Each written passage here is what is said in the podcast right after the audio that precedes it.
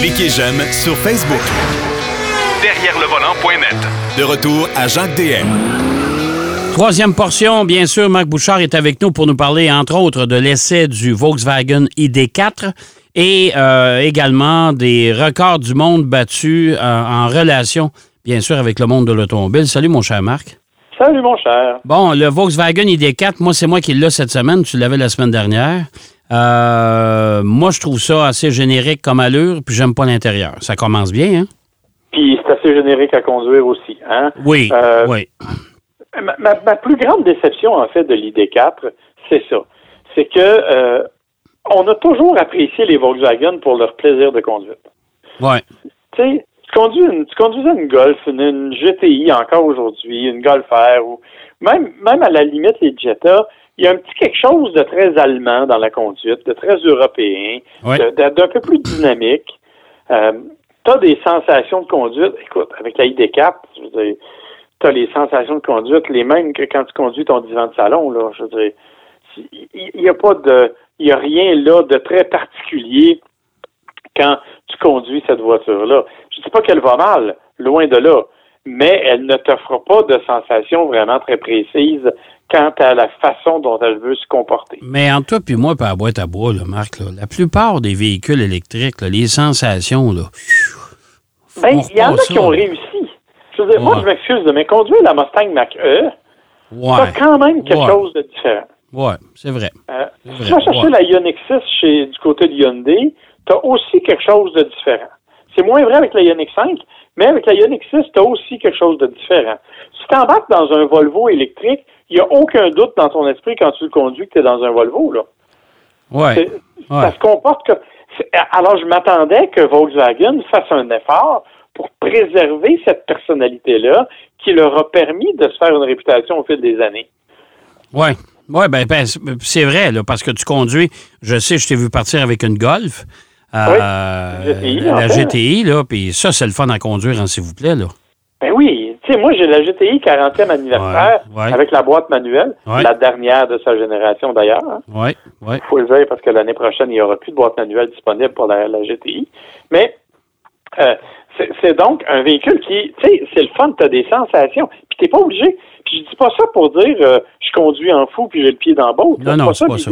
Non. Il s'agit, juste de, de prendre le plaisir de sentir la direction, Ouais. de sentir les suspensions qui, qui- qui agissent comme elles se doivent. Elles se doivent. Mais là, dans le cas du ID4, on est dans un véhicule qui est de- un véhicule assez imposant. On- si on va chercher les bons côtés, là, euh, c'est un véhicule qui a un prix qui est compétitif avec les autres. OK? Ouais, parce que C'est quoi, c'est 44, 45 000 à peu près, là? Ben, tu vois, là, la, celle qu'on a, c'est la. Pro euh, Attraction intégrale. Ouais. C'est donc la plus la plus élevée de, de- de toute la gamme. Elle est à 54 000, OK. incluant transport et préparation. Mais je te rappelle, c'est plus taxe moins 12 000. Fait que ça te revient à 53 54 000, mettons, quand tu as, tout payé. Mais c'est tout à fait comparable à ce que les autres font. Là. Ouais, tout à fait. Ouais. Puis, comme je te dis, là, on parle de la voiture la plus haut de gamme. Donc, si tu vas chercher moins, moins équipé, l'autonomie standard, c'est 44 45 000. Oh, ouais, c'est ça. C'est ça. C'est un prix de départ de 44 000 à peu près. Ouais. Exactement. Ouais. Alors, mais bon, donc ça, au niveau du prix, on est compétitif. Au niveau de l'espace intérieur, il faut leur donner que de ce point de vue-là, ils ont fait un excellent travail. Il y a de la place. Euh, ouais. Il y a de la Ouais. place, il y a de la place pour les passagers. Ouais. aussi un coffre qui est tout à fait euh, imposant. Je veux dire, on parle là d'à peu près 858 litres de coffre. C'est grand, là. Ouais, c'est grand. Euh, c'est très grand. C'est plus grand que la plupart des petits VUS qu'on a sur le marché. Tu sais, ouais.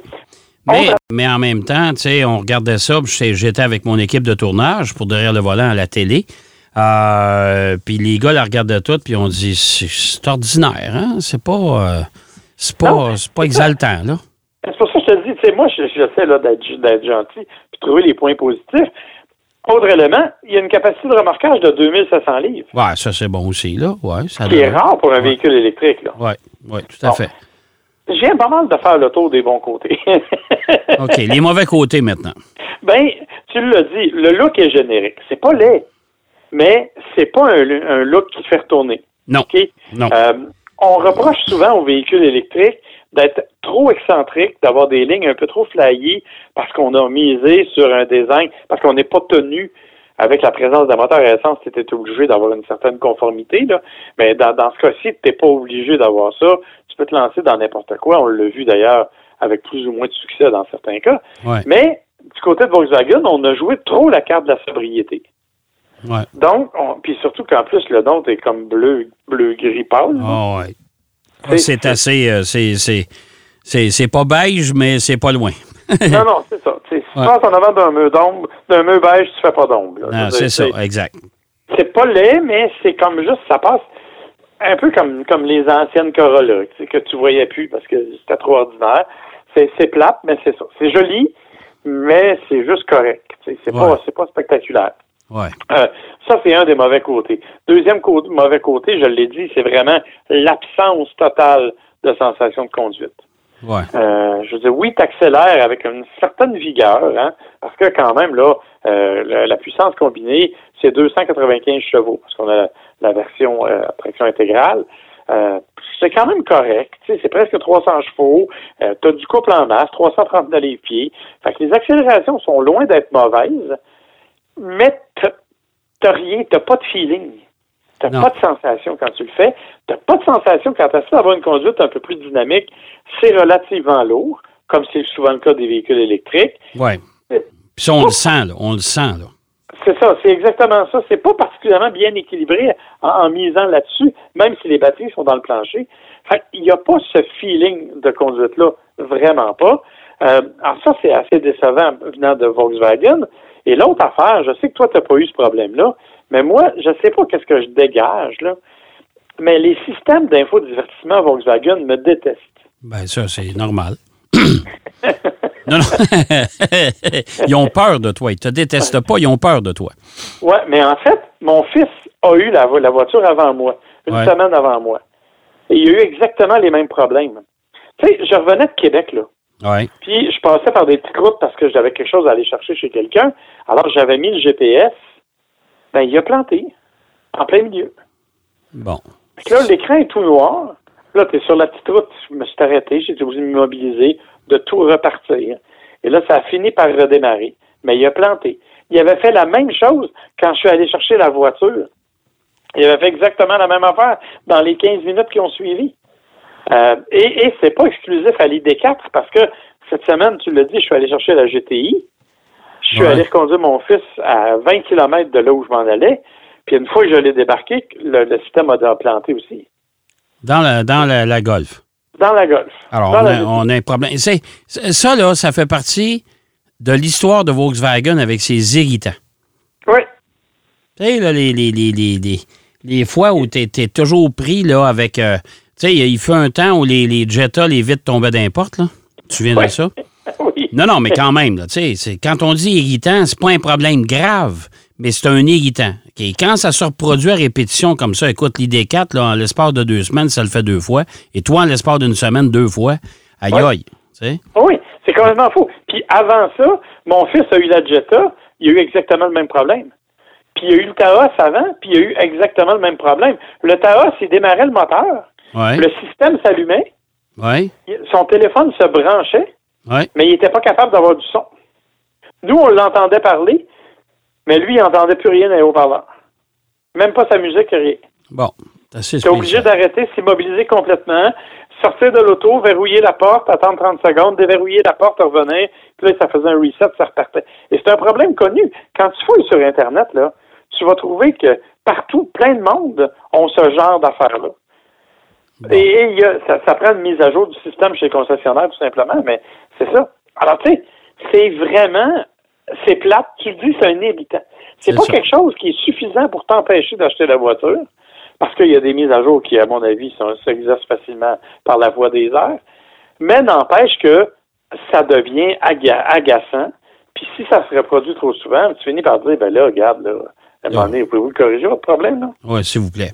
Euh, moi, moi l'autre défaut, moi, ce que j'aime pas non plus dans l'ID4, bon, un, là, j'ai oublié le, le- le- le fameux bouton du volume, là.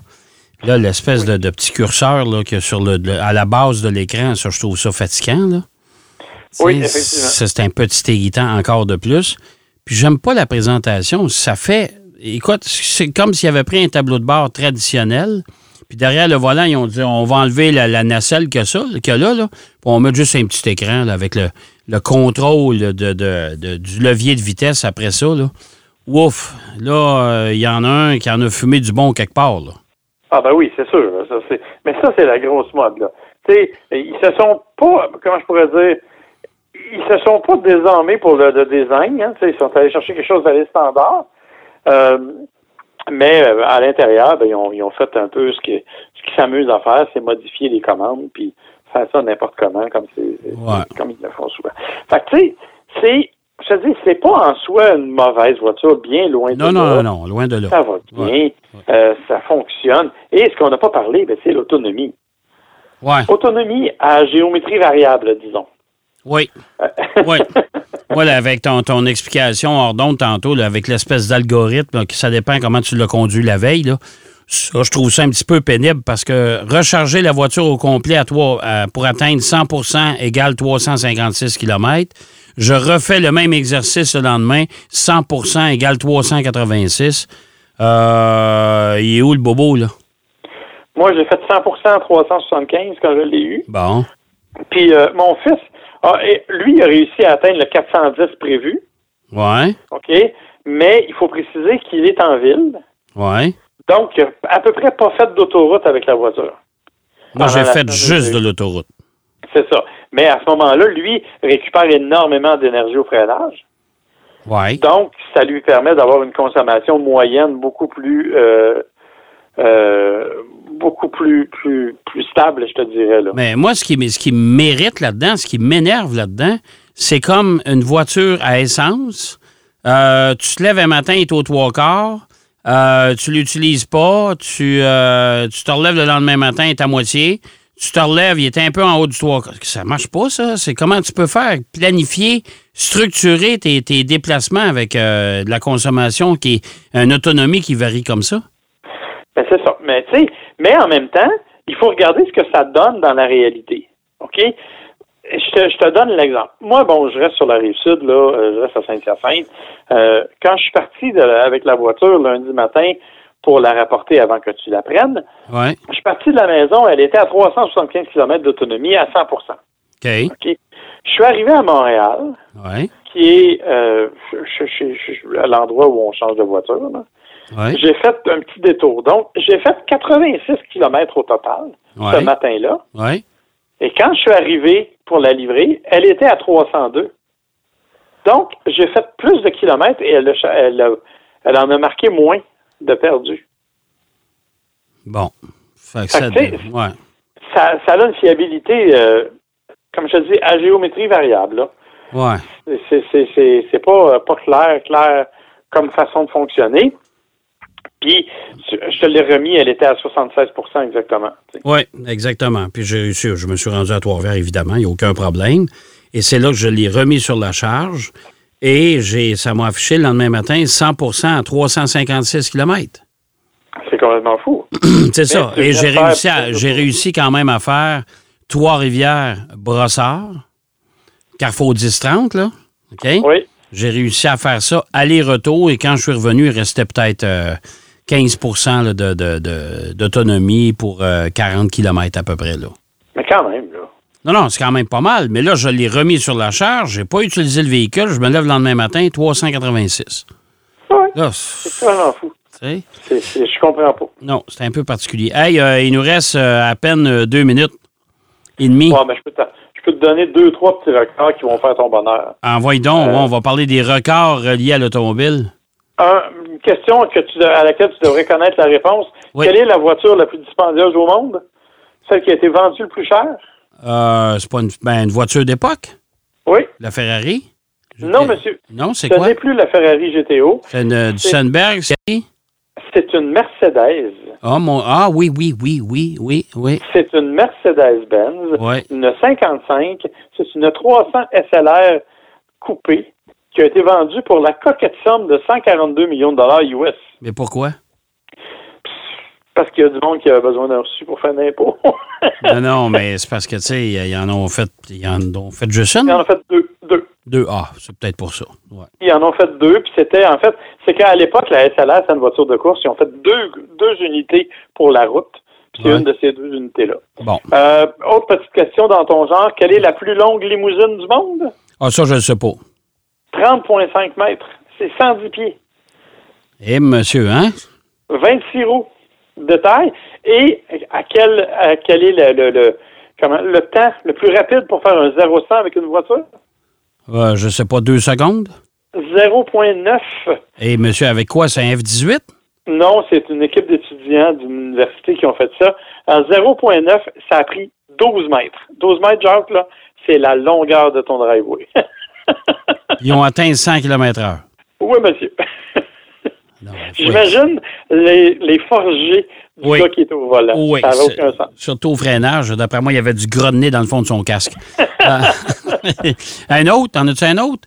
Ah bah, bien sûr, Ouais. la plus longue drift sur surface euh, mouillée par une voiture électrique, Je ne sais pas. 42, 43,6 km. Hey, c'est une drift, ça. ça commence à être sérieux. Ça, là, 46 km parti sur le côté, là, yes sir, hein? Ouais, imagine, c'est, c'est, c'est Drummondville, Saint-Hyacinthe, ça. Ouais, côté, tout à fait. le côté. Et c'est fait par le même pilote, un Chinois, Ouais. une compagnie chinoise, qui a, qui a- le, le record sur glace de 6,2 km pour la drift la plus longue. Bon, ben écoute, donc, j'ai mon voyage. Ben, hey, écoute, merci, euh, mon cher Marc. Ça fait plaisir. C'est déjà tout. La semaine prochaine, on se reparle. Marc Bouchard qui nous parlait du euh, ID4 et bien sûr de quelques records euh, reliés à l'automobile. Euh, je vous rappelle encore une fois que cette émission est à nouveau propulsée par Grand Times Hotel. Je vous invite à aller voir d'ailleurs le site web www.grandtimeshotel.com pour voir les établissements. Il y en a sept au Québec et j'ai déjà couché dans un Grand Times. Wow! C'est un hôtel tout à fait magnifique. J'espère que l'émission vous a plu. Je vous donne rendez-vous bien sûr la semaine prochaine. Même heure, même poste. Encore une fois derrière le volant. D'ici là, surtout, soyez prudents et commencez à penser à vos pneus d'hiver. hein. Je veux pas être plate, mais il le faut. Derrière le volant.